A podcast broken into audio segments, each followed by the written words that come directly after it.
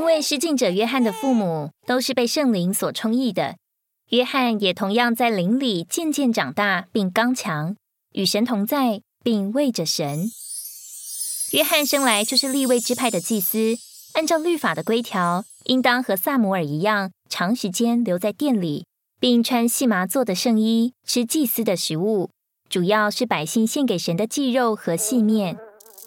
但他一反传统的教训。放弃了外面祭司的地位，身穿骆驼毛的衣服，腰束皮带，吃蝗虫野蜜，并住在旷野，这些都是不开化、不文明的。他是犹太人，是祭司，但当旧约的传统堕落，并且已经成为一种宗教与人类文化的混合品，约翰就把人的宗教、文化、做法、制度以及。人的祭司的侍奉神的传统全都摆在一边，和一切的背景断绝，就让神有一条自由畅通的道路，使用它做救主的先锋。神新约的经纶与宗教与文化相对，根据旧约来敬拜神的老方式已经被废弃，一条新的路将被引进来，借着施浸者约翰的来到，结束了律法的时代，带进一个新的时代。就是神新约经纶的起头。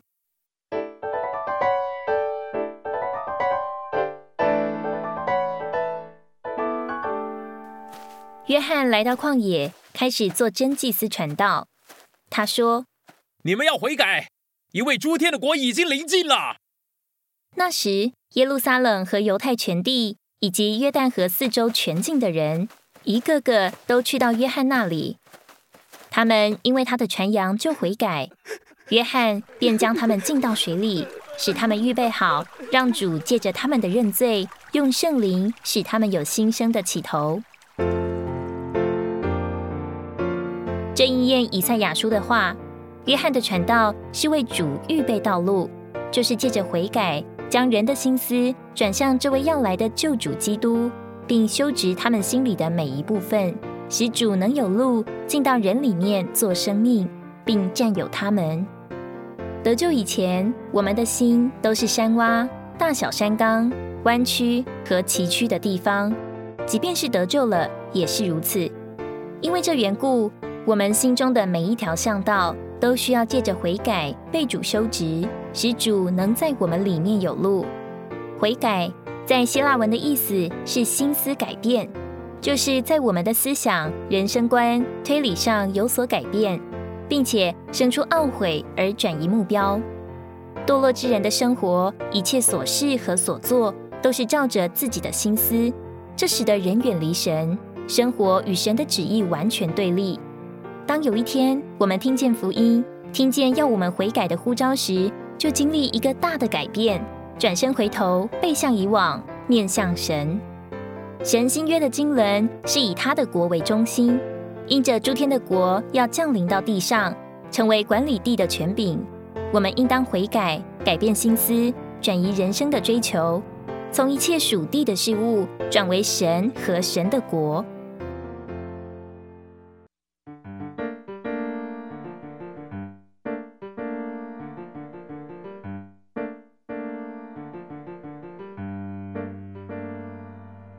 约翰看见许多法利赛人和撒都该人要来受他的敬，就说：“毒蛇之种，谁只是你们逃避要来的愤怒？你们要结出果子，与悔改相称。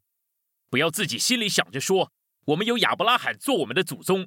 我告诉你们，神能从这些石头中给亚伯拉罕兴起子孙来。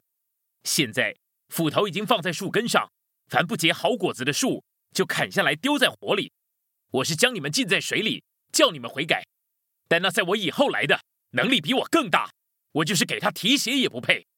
他要将你们浸在圣灵与火里，他手里拿着羊场的簸箕，要扬进他的禾场，把他的麦子收在仓里，把糠皮用不灭的火烧尽了。他又教训众人：有两件礼衣的，就分给那没有的；税吏，你们除了规定的数额，不要多取；军中服役的。不要以强暴待人，也不要讹诈人。自己有粮饷就当知足。从这里我们看见有三种的敬：约翰在水里的，主在灵里的，以及主在火里的。约翰的镜是为着悔改，也把人引到基督面前得生命，为诸天之国的来临做准备。悔改受尽是为着使罪得赦免，好除去人因着堕落而有的障碍，使人得以与神和好，将悔改的人进入表征死亡的水里，表明埋葬了旧人，然后被神重生，并引进在复活里新的开始。这新的开始是由基督这次生命者带进来的。约翰虽然传悔改的经，但他直视的目标却是要带领人归向并高举基督。因此他说：“那在他以后来的能力比他更大，那就是主基督。主的境有两种不同的结果，一种是叫人在圣灵里得着永远的生命，另一种是叫人在火里永远沉沦。主在圣灵里的境是基于主的救赎，把信他的人带进诸天的国里。从行传二章五旬节那天开始，并建立诸天的国。”并且要不断的延续下去，在这世代的末了达到完成。主在火里的境是基于主的审判，把不幸的人丢在火湖里。照着启示录二十章十一到十五节，白色大宝座前的审判要结束诸天的国。若真实悔改，主耶稣就要把我们禁在灵里；否则，他这白色大宝座的审判者要把我们丢在火湖里。我们不该是约翰所说的康比，而该借着水进入灵里，使我们成为麦子，神活的儿女。新约有两种执事：约翰的执事和主耶稣的执事。约翰的执事是借着将人了结并埋葬，把人带给神。这些被了结并埋葬的人，需要那只有借着基督这次生命的灵才能有的复活。因此，在约翰以后。基督来供应生命，给死了并埋葬了的人。凡归向神的人都必须在神面前被了结，这就是我们需要重生，需要在水里和灵里受尽的原因。在水里受尽是了结一切天然的生命和过往；在灵里受尽是因神圣的生命得着新生的起头而有新的开始。